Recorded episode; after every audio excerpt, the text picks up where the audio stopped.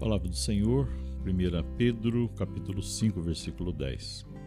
Depois de ter sofrido um pouco, o Deus de toda graça, que vos chamou para a sua glória eterna no Cristo Jesus, vos restabelecerá e vos tornará firmes, fortes e seguros.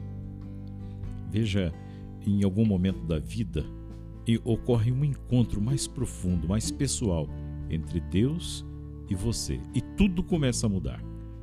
Então, com a sua palavra, o Senhor vai moldando o ser humano à semelhança de um oleiro que vai trabalhando o barro, né? Portanto, abra o seu coração para Deus e a cada dia permita que o Espírito Santo molde, transforme a sua vida. Pense nisso e tome posse e agora converse com o Senhor que está bem ao teu lado. Faça uma pausa aqui. E que o Senhor te abençoe em nome do Pai, do Filho e do Espírito Santo. Amém.